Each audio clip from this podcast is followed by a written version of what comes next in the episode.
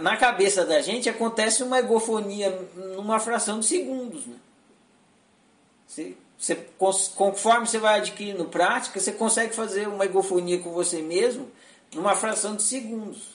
Você faz a egofonia, ao fazer a egofonia, a consciência está ali assistindo a egofonia que você está fazendo.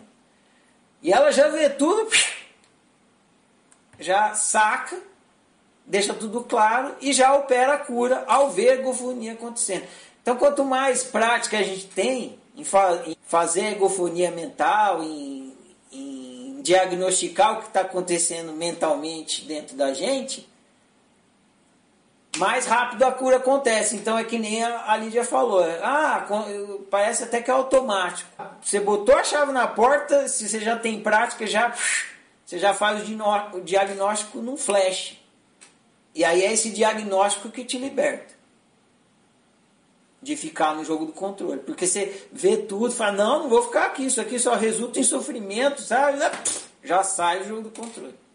Então parece que é num flash, parece que é mágica, parece que é automático, mas não é, porque você já auto, automatizou o processo de se autodiagnosticar, diagnosticar seu próprio turismo. E quando é o mesmo, que é recorrente, mais rápido ainda. Você diagnosticou um dia, você diagnosticou um processo de altruísmo que você tem.